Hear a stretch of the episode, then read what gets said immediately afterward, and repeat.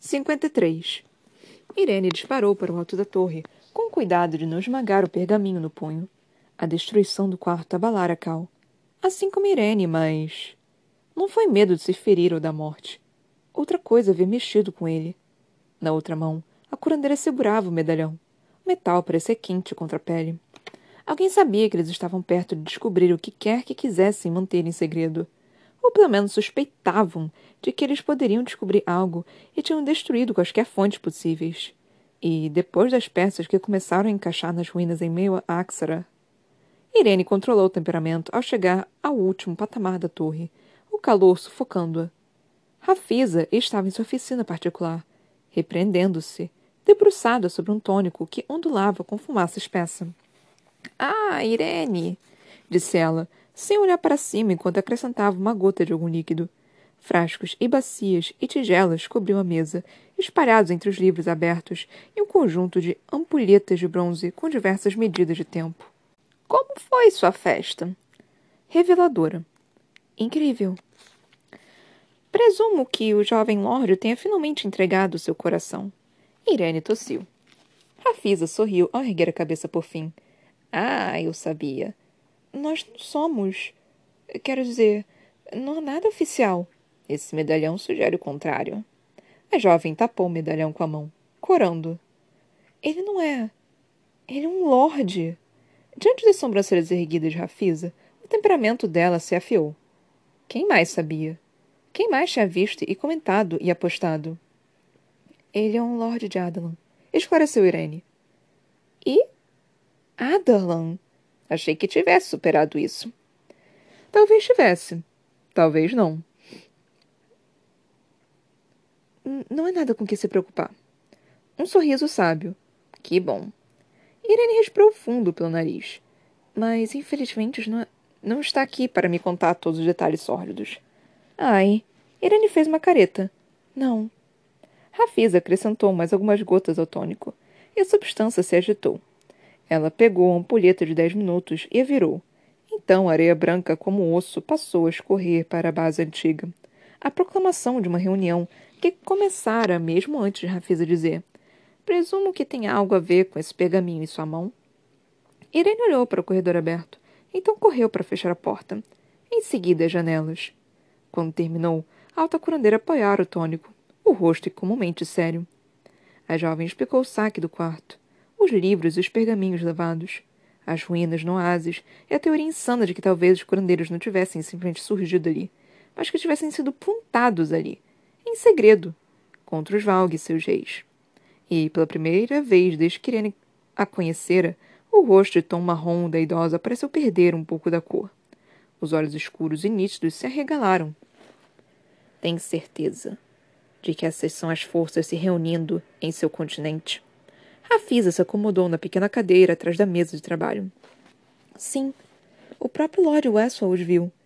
Lutou contra eles. Por isso veio para cá. Não para levantar um exército contra meros homens leais ao Império de Adlan, mas um exército que lute contra demônios que usam corpos humanos. Demônios que geram monstros. Tão grandiosos e terríveis que nem mesmo todo o poder de Aileen Galafinhos e de Dona Ravilha basta. A alta curandeira sacudiu a cabeça. A nuvem de cabelos brancos esvoaçando. E agora vocês dois acreditam que os curandeiros têm algum papel nisso tudo? Irene caminhou de um lado para o outro. Talvez. Fomos incansavelmente caçados em nosso próprio continente. E sei que não parece nada, mas se um assentamento de féricos com aptidão para a cura começou de fato uma civilização aqui tempos atrás, por quê? Por que deixar Doranelli? Por que vir para tão longe e deixar tão poucos vestígios? Mas garantir que o legado de cura sobrevivesse. Foi por isso que veio. E trouxe esse pergaminho. Irene apoiou o pergaminho diante da alta curandeira.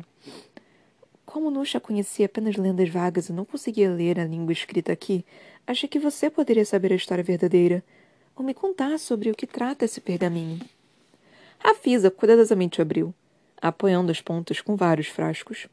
Letras escuras e esquisitas tinham sido pintadas ali. A alta curandeira tracejou o dedo enrugado sobre algumas. Não sei ler tal linguagem. Ela percorreu a mão pelo pergaminho de novo. Os ombros de Irene se curvaram. Mas isso me lembra. Rafisa passou os olhos pelos estantes livros na oficina. alguns deles selados atrás de vidro. Ela se levantou e mancou até um cofre trancado no canto sobreando da sala. As portas não eram de vidro, mas metal. Ferro.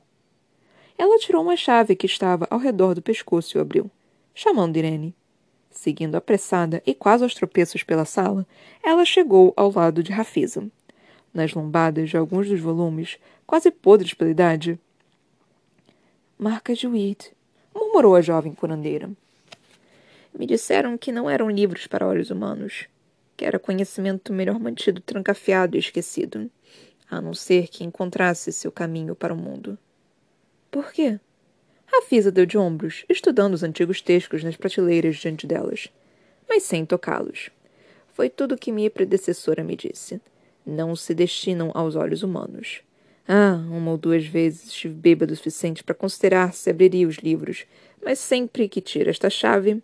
Ela brincou com um longo colar. A chave feita do mais negro ferro pendia nele. O objeto fazia conjunto com o armário. Reconsidero. Rafisa sopesou a chave na palma da mão. Não sei como ler estes livros, ou que língua é essa, mas esses pergaminhos e livros estavam na biblioteca, então o fato de que estes foram trancafiados aqui talvez seja o tipo de informação pela qual vale a pena matar. Gelo percorreu a coluna de Irene. Cal, Lord Westphal conhece alguém que sabe ler essas marcas. Alien Galafinhos, dissera ele. Talvez devêssemos levá-los até ela. O pergaminho e esses poucos livros. A boca da alta curandeira se contraiu quando ela fechou as portas de ferro do armário e as trancou com um pesado clique. Preciso pensar nisso, Irene. Os discos. Se estes livros deveriam sair. A jovem assentiu. Sim, é claro, mas temo que talvez não tenhamos muito tempo. Rafisa deslizou a chave de ferro de volta para debaixo da túnica e voltou para a mesa de trabalho, com Irene no, no encalço. Conheço um pouco da história, admitiu a idosa. Achei que fosse um mito, mas. Minha predecessora me contou isso assim que cheguei, durante o festival da lua de inverno.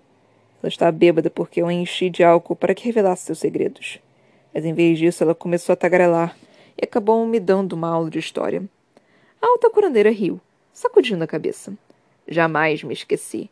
Em grande parte porque fiquei muito desapontada por ter conseguido tão pouco com três garrafas de vinho caro compradas com todo o dinheiro que tinha.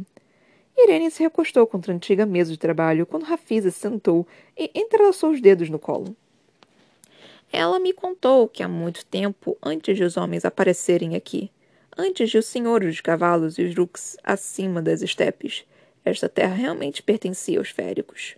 Um pequeno e lindo reinozinho, com capital aqui. Antica foi construída sobre suas ruínas, mas os templos aos deuses eram erguidos além das muralhas da cidade, nas montanhas, nas terras, nos rios, nas dunas. Como a necrópole em Axara. Sim. E ela me contou que eles não queimavam os corpos dos mortos, mas colocavam em tumbas dentro de sarcófago tão espessos que nenhum martelo ou aparelho conseguia abri-los, selados com feitiços e fechaduras inteligentes, para jamais serem abertos. Por quê? Aquela bêbada louca me disse que era porque viviam com medo de que alguém entrasse para lhes tomar os corpos. Irene ficou feliz por estar encostado na mesa. A forma como os Valg agora usam os humanos para possessão. Um aceno.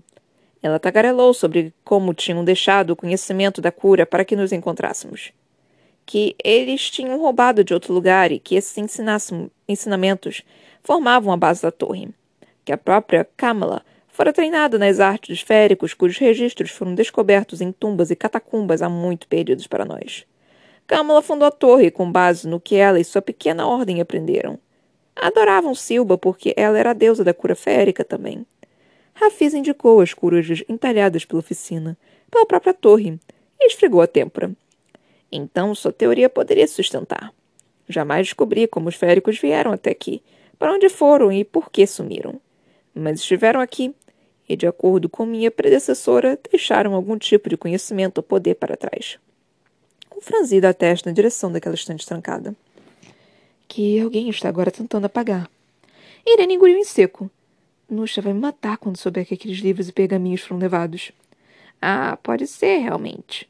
Mas provavelmente vai sair a caça de quem quer que tenha feito isso primeiro. O que tudo isso significa? Por que ter tanto trabalho? Rafisa caminhou de volta para o, tônico. A ampulheta estava quase vazia. Talvez seja o que você deve descobrir.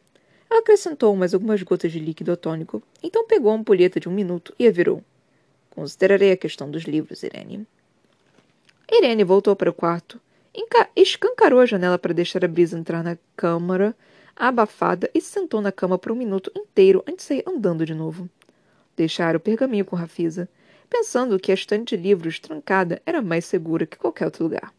Mas não eram pergaminhos ou livros antigos que enchiam sua cabeça conforme ela virava à esquerda e seguia para o andar de baixo.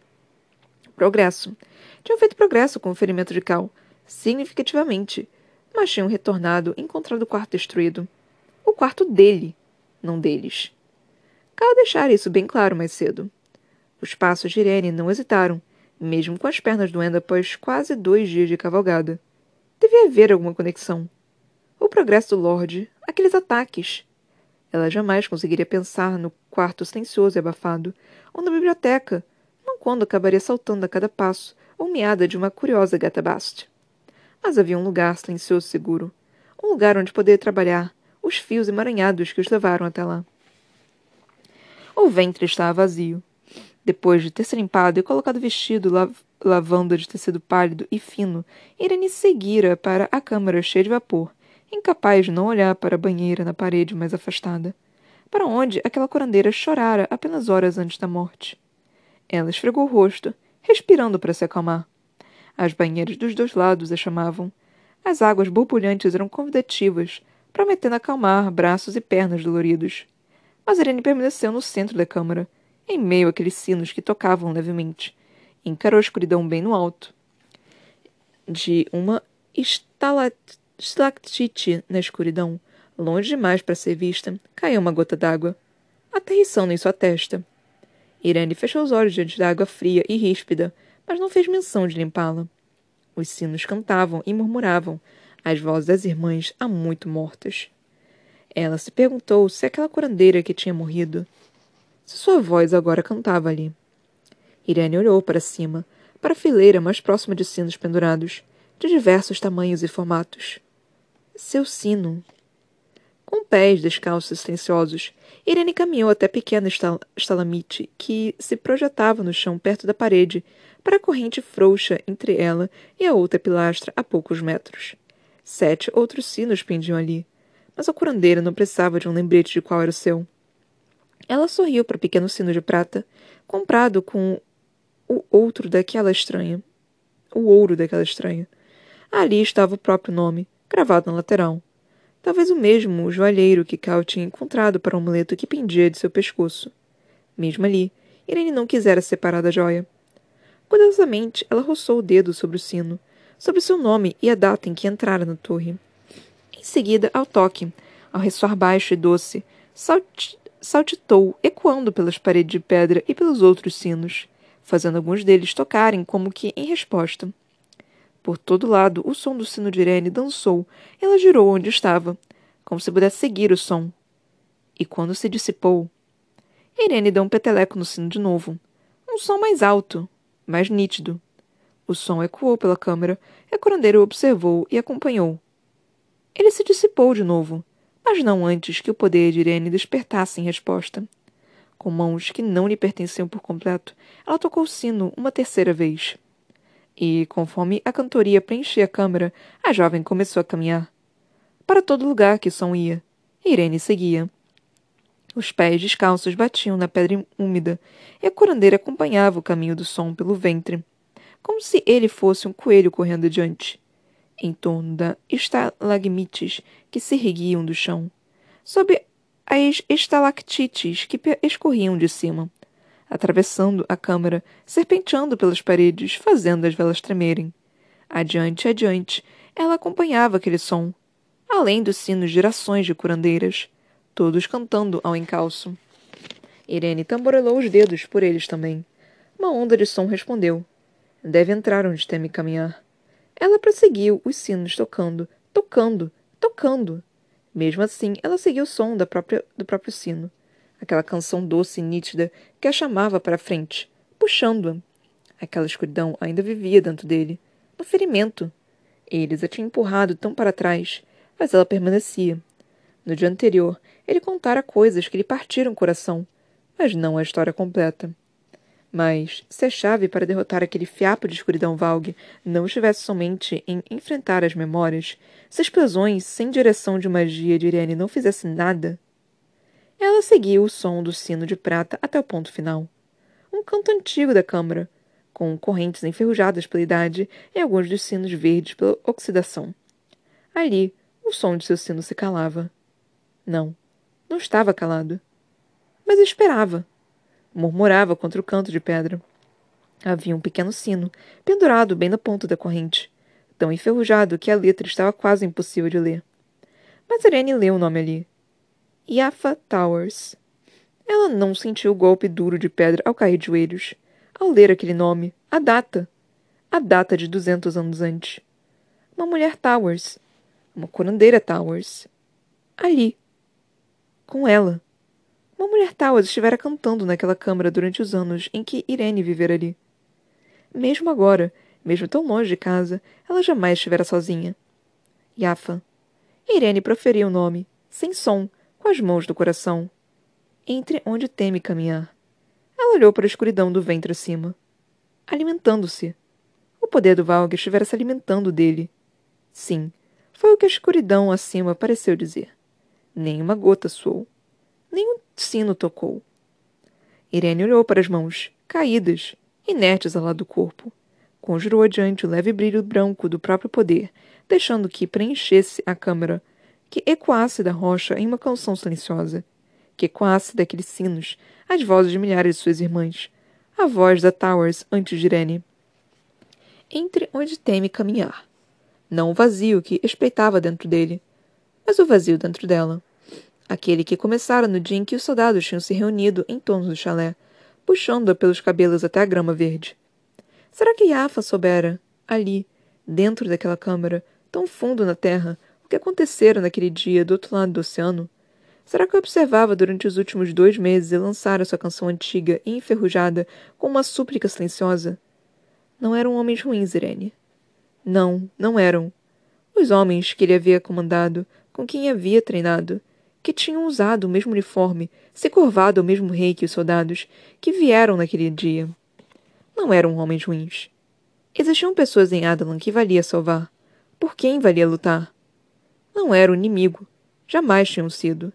Talvez ela já soubesse disso antes da revelação de Cal no oásis no dia anterior. Talvez ela apenas não tivesse tido vontade de saber. Mas a coisa que permanecia dentro dele, aquele fiapo do demônio que ordenara tudo. Sei o que você é disse Irene silenciosamente. Pois era a mesma coisa que vivia dentro dela durante aqueles anos, e tomando coisas, embora sustentasse. Uma criatura diferente, mas ainda assim igual. A curandeira reuniu a magia de volta para dentro do corpo, e o brilho se dissipou. Ela sorriu para a doce escuridão acima. Agora entendo. Outra gota d'água beijou sua testa em resposta. Sorrindo, Irene estendeu a mão para o sino de seu ancestral. E o tocou. 54. Cal acordou na manhã seguinte e mal conseguiu se mover. Tinham consertado o quarto e acrescentado mais guardas. E, quando a realeza por fim voltara das dunas ao pôr do sol, tudo estava em ordem. Ele não vira Irene pelo resto daquele dia e se perguntava se ela e a alta curandeira teriam de fato encontrado algo de valor no pergaminho. No entanto, quando chegara o jantar e ela ainda não havia aparecido, Cal mandara Cádia buscar notícias com Shen.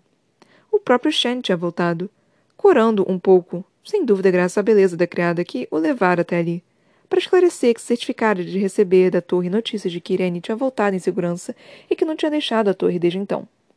Mesmo assim, Cal cogitou chamá-la quando suas costas começaram a doer ao ponto de ficar insuportável, quando nem mesmo a bengala conseguia ajudá-lo a atravessar o quarto. A suíte não era segura. E, se ela começasse a ficar lá, e Nesrin voltasse antes que Cal pudesse explicar, ele não conseguia tirar esse pensamento da cabeça. O que tinha feito? A confiança que quebrara. Então ele conseguira tomar um banho, esperando que fosse aliviar os músculos doloridos, e quase rastejar até a cama. Cal acordou ao alvorecer. Tentou pegar a bengala ao lado da cama e conteve o grito de dor. Pânico se chocou contra ele, selvagem e afiado. O Lorde trincou os dentes, tentando lutar contra aquilo. Dedos dos pés. Conseguia mover os dedos do, dos pés. E os tornozelos. E os joelhos. O pescoço se arqueou diante das ondas de dor quando ele moveu os joelhos, as coxas, o quadril. Pelos deuses! Tinha forçado demais. Tinha. A porta se escancarou e abriu, e ali estava ela, aquele vestido roxo.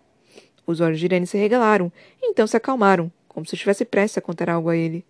Em vez disso, aquela máscara de calma tranquilizadora cobriu o rosto da curandeira enquanto ela prendia parte do cabelo, como de costume, e se aproximava com passadas determinadas. Consegue se mover? Sim, mas a dor. Cal mal conseguia falar. Soltando a sacola no carpete, Irene enrolou as mangas. Consegue se virar? Não. Ele tentara e. Ela não esperou por uma resposta. Descreva exatamente o que fez ontem, desde o momento que partiu até agora. Cal descreveu. Tudo. Até o banho. Irene xingou imundícies. Gelo. Gelo para ajudar músculos cansados. Não calor. Ela exalou. Preciso que vire. Vai sentir uma dor dos infernos, mas era melhor se fizer de uma vez só. Ele não esperou. Trincou os dentes e o fez. Um grito disparou da garganta de Cal. A Serene foi imediatamente para lá, com as mãos na bochecha e nos cabelos do Lorde, com a boca contra sua têmpora. Bom, sussurrou ela contra a pele. Um homem corajoso. Ele não se incomodara em vestir mais que calções para dormir, então a curandeira precisou fazer pouco para prepará-lo conforme passou as mãos pelas costas de Cal, tracejando o ar acima da pele. O ferimento. O ferimento voltou. Sussurrou Irene. Não estou surpreso. Disse ele com os dentes trincados. Nada surpreso. Ela abaixou as mãos para a lateral do próprio corpo. Por quê? Ele passou o dedo sobre a colcha bordada. Apenas faço o que precisar fazer. Irene parou diante da esquiva. Então vasculhou a bolsa em busca de algo. O mordedor. No entanto, ela o segurou nas mãos em vez de colocar na boca de Cal. Vou entrar, disse ela baixinho. Tudo bem. Não. Vou entrar e vou acabar com isso. Hoje. Agora mesmo. Foi preciso um momento para as palavras serem absorvidas. Tudo que aquilo compreenderia. Ele ousou perguntar. E se eu não conseguir? Encarar? Suportar? Não havia medo nos olhos de Irene. Nenhuma hesitação. Essa pergunta não sou eu que preciso responder. Não. Jamais fora.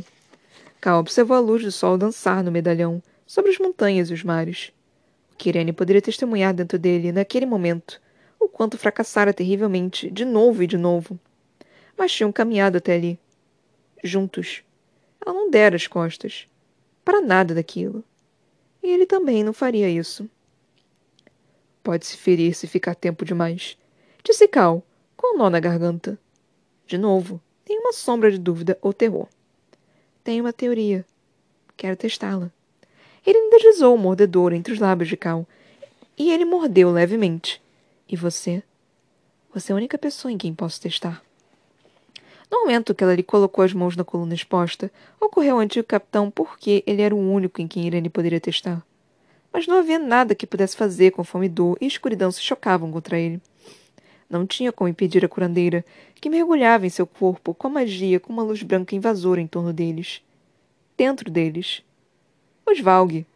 O corpo de Cal tinha sido manchado pelo poder. E Irene. Irene não hesitou. Ela disparou por ele, descendo pela escada da coluna, pegando os corredores dos ossos e do sangue. Era uma lança de luz, disparada diretamente contra a escuridão, mirando aquela sombra que parava e se estendia mais uma vez, que tentava reivindicá-lo de novo. Irene se chocou contra a escuridão e gritou. A escuridão rugiu de volta, e as duas se entrelaçaram, atracando-se. Era estranha e fria e vazia, está cheia de podridão e vento e ódio. Irene se atirou para dentro dela, até a última gota. E acima, como se a superfície de um mar escuro como a noite os separasse, calrava de dor. Naquele dia, Terminaria naquele dia. Sei o que você é. Então Irene lutou, e a escuridão revidou. 55. A agonia o dilacerou interminavelmente e infinita. Cal apagou em um minuto, que o fez cair livremente naquele lugar. Naquele poço. O fundo da descida. O inferno oco sob as raízes de uma montanha. Ali, onde tudo estava trancado e enterrado. Ali, onde tudo fora se enraizar. A fundação vazia, minada e cortada, arruinada e transformada em nada além daquele poço. Nada. Nada. Nada. Uma inutilidade e um nada. Ele viu o pai primeiro, depois a mãe e o irmão e aquela fortaleza fria na montanha. Viu as escadas cobertas de gelo e neve, manchadas com sangue. Viu o homem para quem ele alegremente tinha se vendido, pensando que isso levaria Aileen para a segurança.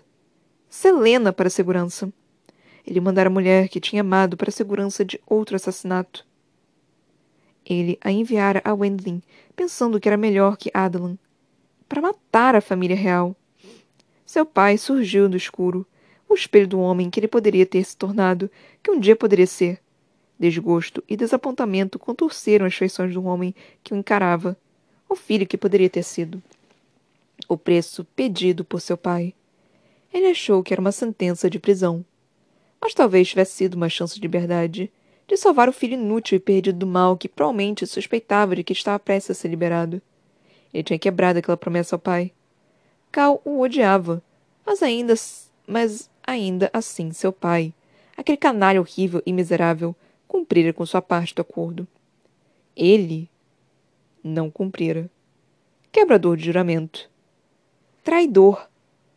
Tudo o que fizera, Aileen destruíra a começar por sua honra. Ela, com aquela fluidez, aquela área sombria em que vivia. Cal quebrara os votos por ela. Quebrara tudo o que era por ela. Podia vê-la na escuridão. Os cabelos dourados, os olhos turquesa que tinham sido a última pista, a última peça do quebra-cabeças. Mentirosa. Assassina. Ladra. Ela se banhava no sol sobre uma espreguiçadeira na varanda da suíte que ocupara do palácio com um livro no colo, inclinando a cabeça para o lado. Aileen olhou com aquele meio sorriso preguiçoso, um gato sendo despertado do repouso. Ele a odiava. Odiava aquele rosto, a diversão e a severidade, o temperamento e a crueldade que podiam reduzir alguém a fragalhos se sequer uma palavra, apenas um olhar. Apenas um segundo de silêncio. Ela gostava de tais coisas. Deliciava-se com elas. E Cal ficara tão enfeitiçado por isso, por aquela mulher que era uma chama viva. Ele estivera disposto a deixar tudo para trás. A honra. Os votos que fizera. Para aquela mulher arrogante, altiva, orgulhosa, ele destruíra parte de si mesmo. E depois, ela lhe dera as costas, como se ele fosse um brinquedo quebrado, direto para os braços daquele príncipe férico que surgiu da escuridão, que se aproximou da espreguiçadeira da varanda, sentando-se na ponta. O meio sorriso ficou diferente. Os olhos brilharam. O interesse letal e predatório se concentrou no príncipe. Ela pareceu brilhar mais forte, se tornar mais alerta, mais centrada, mais viva. Fogo e gelo. Um fim e um início. Os dois não se tocaram. Apenas permaneceram na espreguiçadeira. Alguma conversa não dita se passando entre eles como se tivessem finalmente encontrado algum reflexo de si mesmos no mundo. Cal os odiava. Ele os odiava por aquela tranquilidade, aquela intensidade, aquela sensação de completude. Aileen o devastara, devastara sua vida, e então tinha caminhado direto para o príncipe como se passasse de um cômodo ao outro. E depois de tudo ter ficado destruído, depois de ele ter dado as costas para tudo o que conhecia e de ter mentido para quem mais importava para guardar o segredo de Aileen, ela não tinha estado lá para lutar. Para ajudar. Apenas voltara meses depois e atirara tudo na cara de Cal. Sua inutilidade. O nada que era. Você me lembra de como o mundo deveria ser. De como o mundo pode ser. Mentiras. As palavras de uma menina grata a ele por ter lhe oferecido a liberdade por instigá-la e instigá-la, até que estivesse rugindo para o mundo de novo. Uma menina que deixara de existir na noite em que encontraram aquele corpo na cama. Quando ela havia-lhe rasgado o rosto. Quando tentara mergulhar a daga em seu coração. A predadora que ele tinha visto naqueles olhos. Fora libertada. Não havia coleira que pudesse mantê-la amarrada. E palavras como honra e dever e confiança, elas tinham desaparecido. Alien estripara aquele cortesão nos túneis, deixar o corpo do homem cair e fechar os olhos com precisamente a mesma expressão no rosto que exibia durante aqueles espasmos de paixão. E, quando tinha aberto os olhos de novo, assassina, mentirosa, ladra. Ela ainda estava sentada na espreguiçadeira, com o príncipe Érico ao lado, ambos observando a cena no túnel, como se fossem espectadores em uma partida. Observando Archer Finn desabar sobre pedras, com o sangue vazando, com o rosto contraído de choque e dor. Observando Cal de pele, incapaz de se mover ou de falar, com fome, ela inspirava a morte e a vingança diante de si. Conforme Selena Sardoffin se desfazia, destruindo-se completamente. Ele, ainda assim, tentara protegê-la, libertá-la, redimir-se. Você sempre será meu inimigo. Ela rugira aquelas palavras com dez anos de ódio e falar a verdade, tanto quanto qualquer criança que perdera e sofrera nas mãos de Adelan. Como Irene falaria. O jardim surgiu em outro bolsão de escuridão. O jardim e o chalé, a mãe e a criança rindo. Irene. A coisa que ele não vira se aproximando. A pessoa que não esperava encontrar. Ali na escuridão. Ali estava ela. No entanto, mesmo assim fracassara. Não agira corretamente com ela, ou com Nesrin. Devia ter esperado. Devia ter respeitado as duas o suficiente para acabar com uma e começar com a outra. Mas, pelo visto, fracassara naquilo também. Alien e Rowan permaneciam na espreguiçadeira à luz do sol. Cal viu o príncipe férico cuidadosa e respeitosamente pegar a mão de Aileen, virando-a, expondo o pulso ao sol, expondo as leves marcas de grilhões. Viu Rowan passar o polegar por aquelas cicatrizes. Viu fogo nos olhos de Aileen queimar, de novo e de novo, ele acariciou as cicatrizes com o polegar. E a máscara de Aileen caiu. Havia fogo naquele rosto. E ódio. E esperteza. Mas também tristeza. Medo. Desespero. Culpa. Vergonha. Orgulho, esperança e amor. O peso de um fardo do qual fugira, mas que agora. Amo você. Desculpe. A Alien tentara explicar disser o mais claramente possível. Der a verdade a ele, para que pudesse decifrá-la depois que ela se fosse, para que então entendesse. Ela fora sincera naquelas palavras. Desculpe. Um pedido de desculpas pelas mentiras, pelo que fizera com ele, com a vida dele. Por jurar que o escolheria, que optaria por ele, não importasse o que acontecesse. Sempre. Ele queria odiá-la por aquela mentira aquelas falsas promessas descartadas na florestas nebulosas de Wendling. No entanto, ali, com o príncipe sem a máscara, aquele era o fundo do poço de Aileen. Ela fora até Rowan com a alma cambaleante. Fora até ele como era, como jamais fora com mais ninguém. E tinha voltado inteira. Ainda assim, ela havia esperado. Esperado para estar com ele. Cal desejara Irene e a levara para a cama sem sequer pensar em Nesrin. Mas Aileen? Ela e Rowan estavam olhando para ele, ainda como animal no bosque, ambos. Mas seus olhos compreendiam. Sabiam.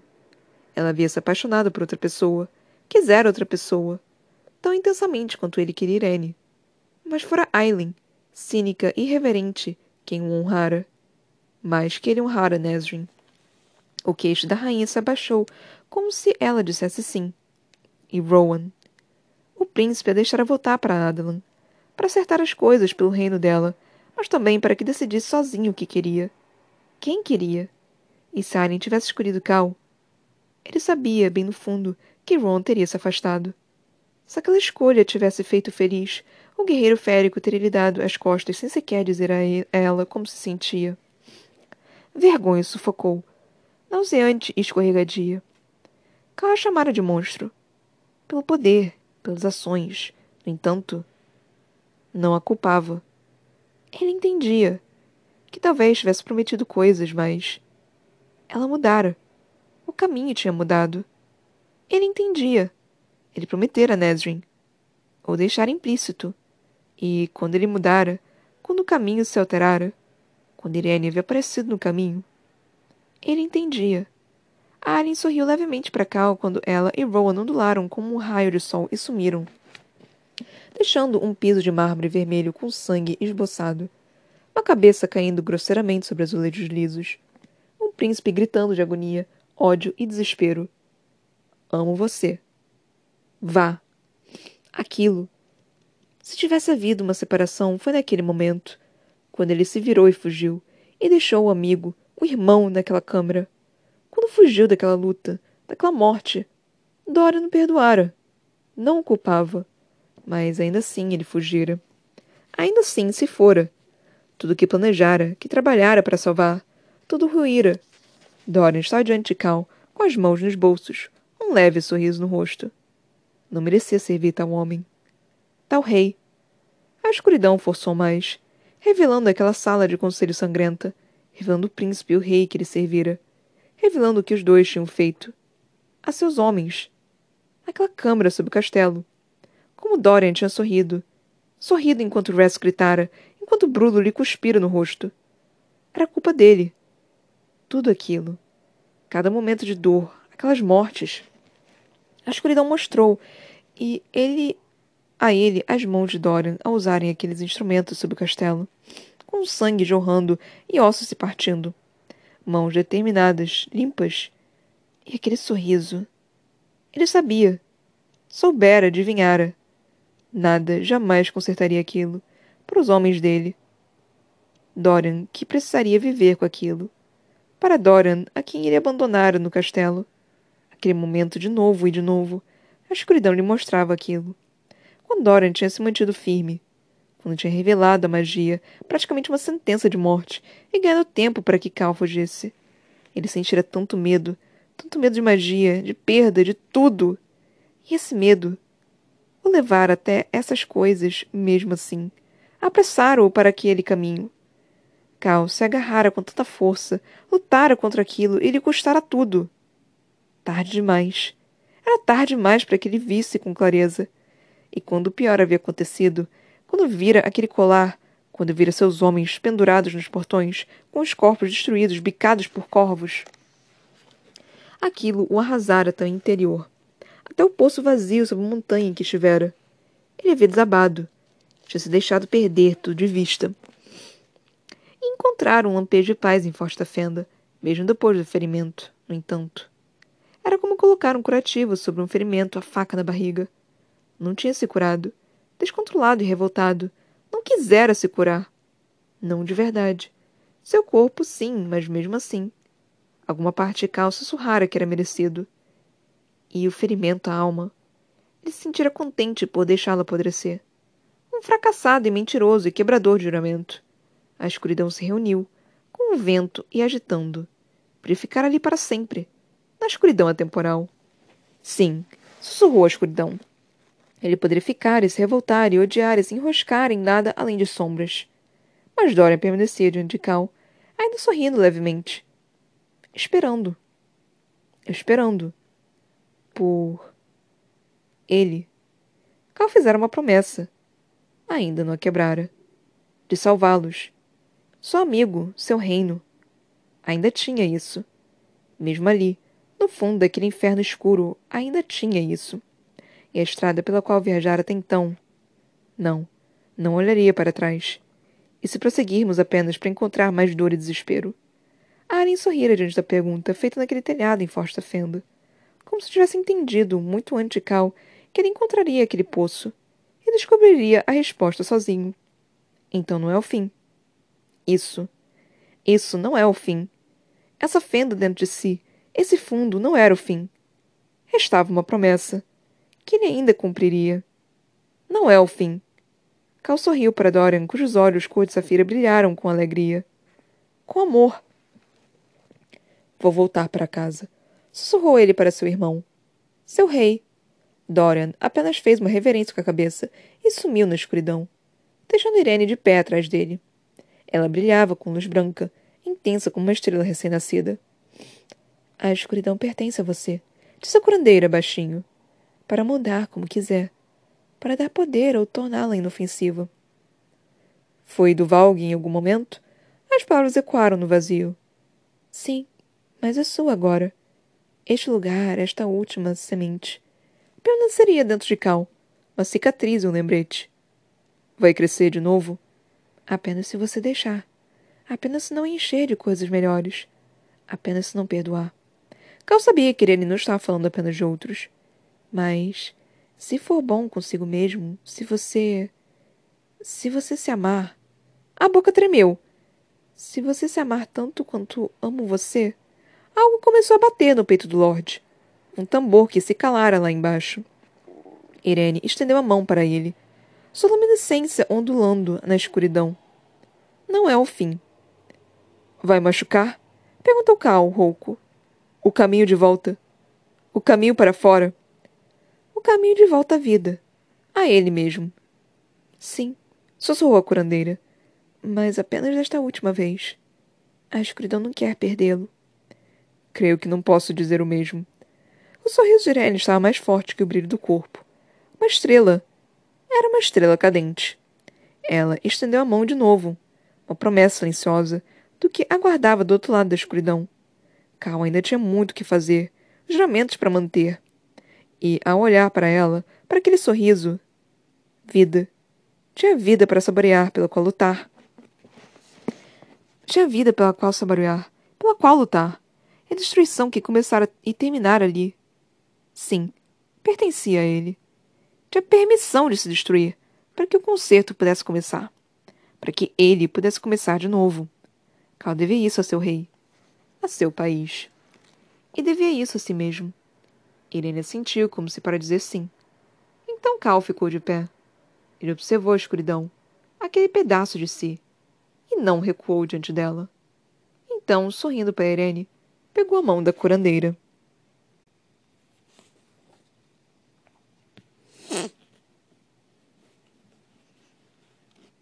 Lemos aqui mais, sei lá, 53, 54, 55, mais três capítulozinhos.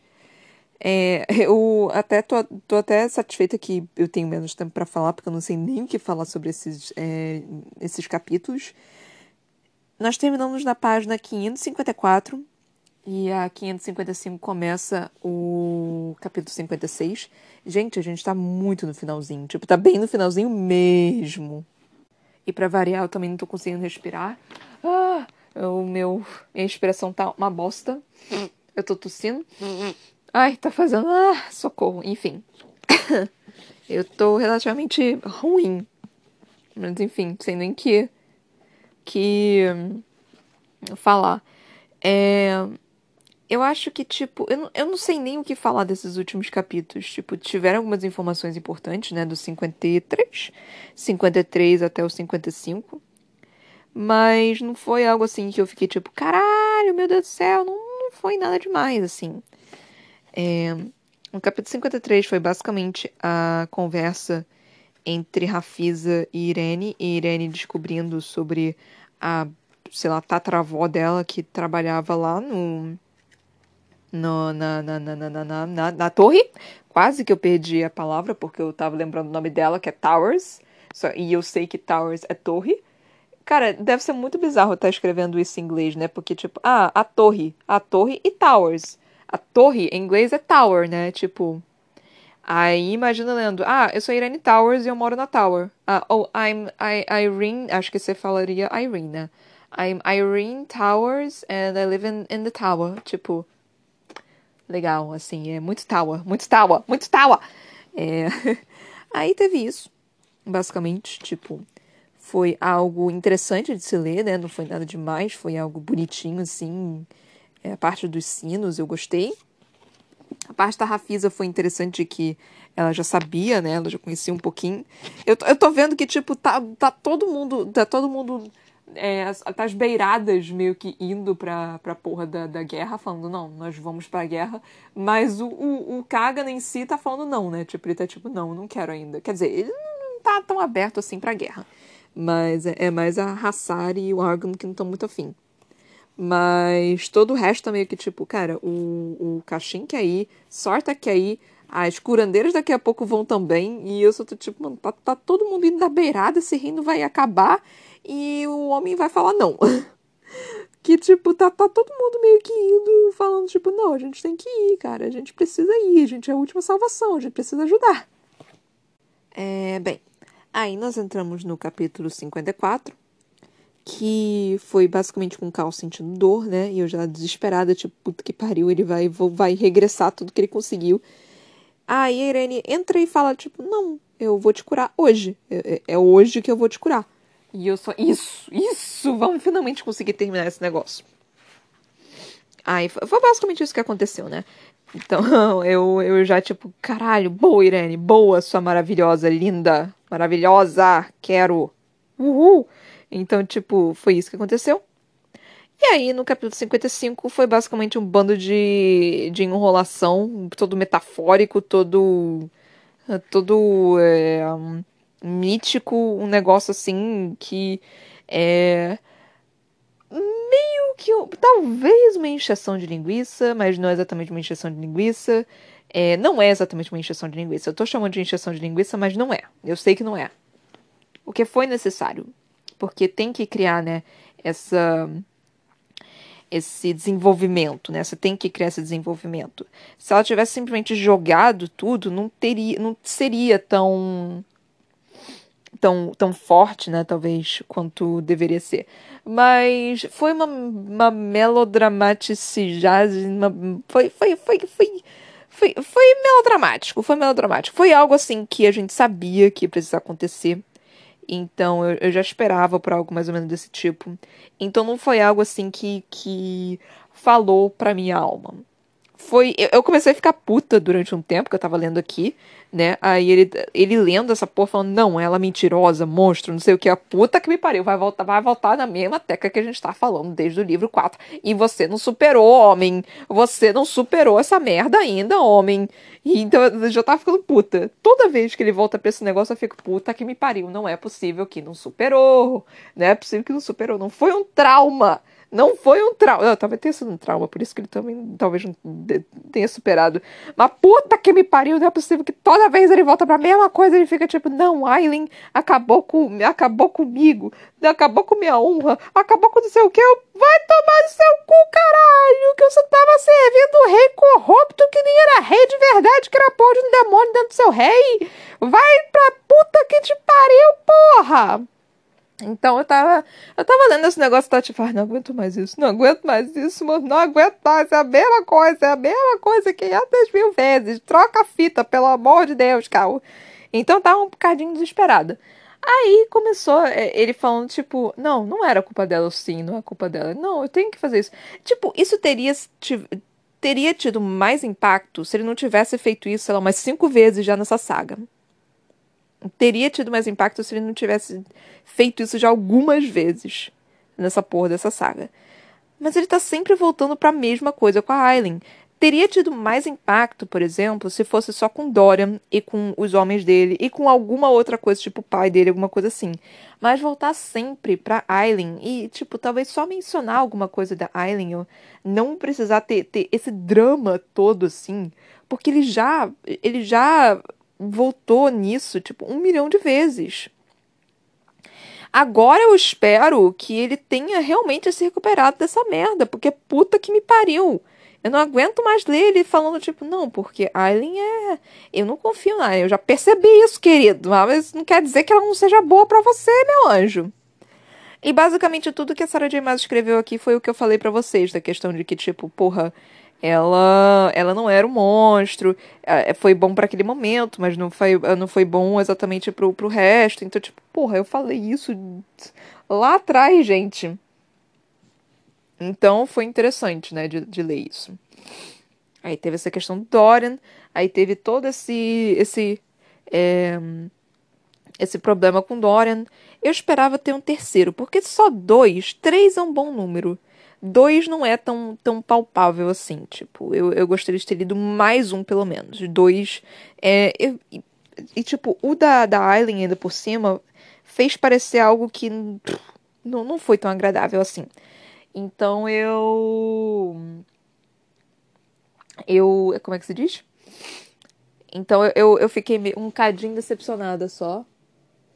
É, não decepcionada, né? Mas foi, foi meio que tipo, caralho, porra, não aguento mais essa, esse mesmo negócio, essa mesma tecla.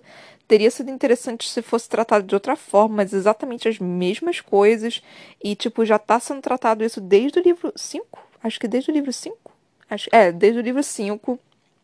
4, talvez, né? Porque ele ainda estava nessa dúvida até no livro 4, mas o 4 estava um pouquinho melhor. Aí no 5 foi toda aquela, aquela merda toda. Mas desde o livro 4 que tá essa merda, sabe? Eu só tô tipo, não aguento mais, Cal. Não é possível! Não é possível! Então, assim, é. É, é isso, né? E a Irene apareceu.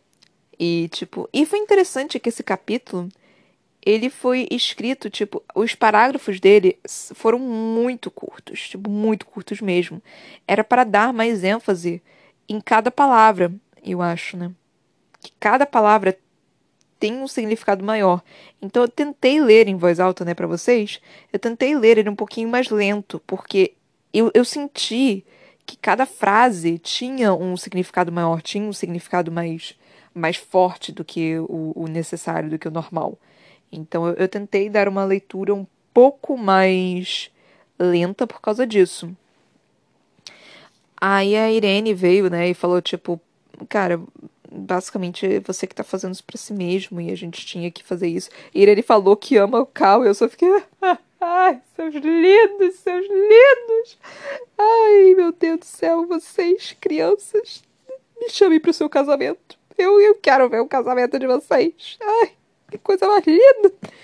Então é, fiquei, fiquei, fiquei felizinha assim com esse final. E aí ele vai voltar saltitão, né?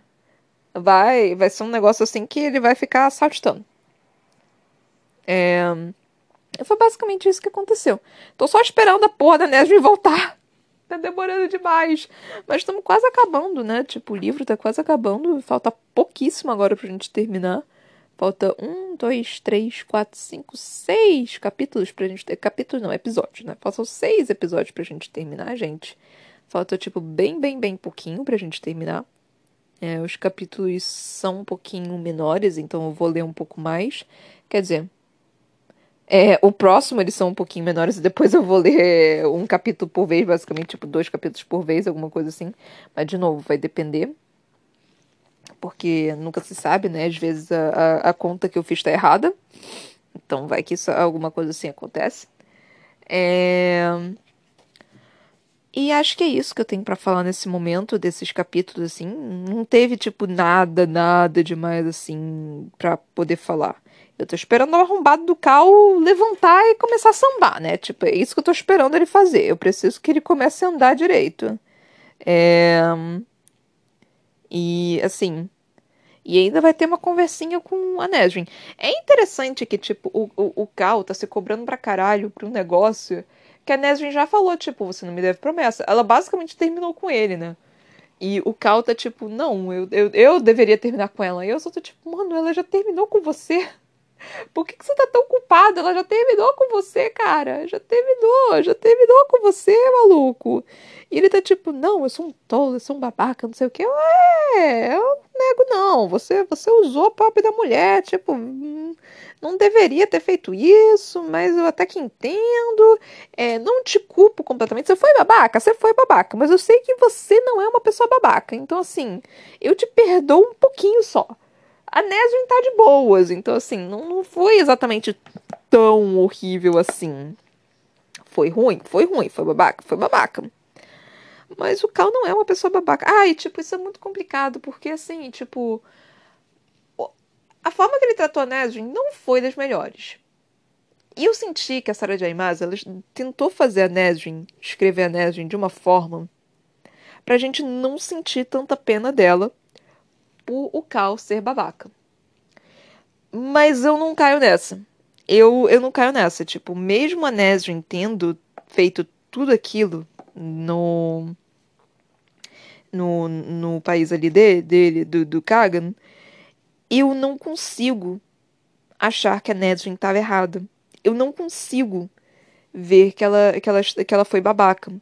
Ou que ela, tipo, sei lá, tentou fazer outra coisa. É, ou foi dissimulada ou tipo não não prestou tanta atenção assim no Cal, não sei, tipo, eu não consigo culpá-la pelo que pelo que ela estava fazendo, eu realmente não consigo.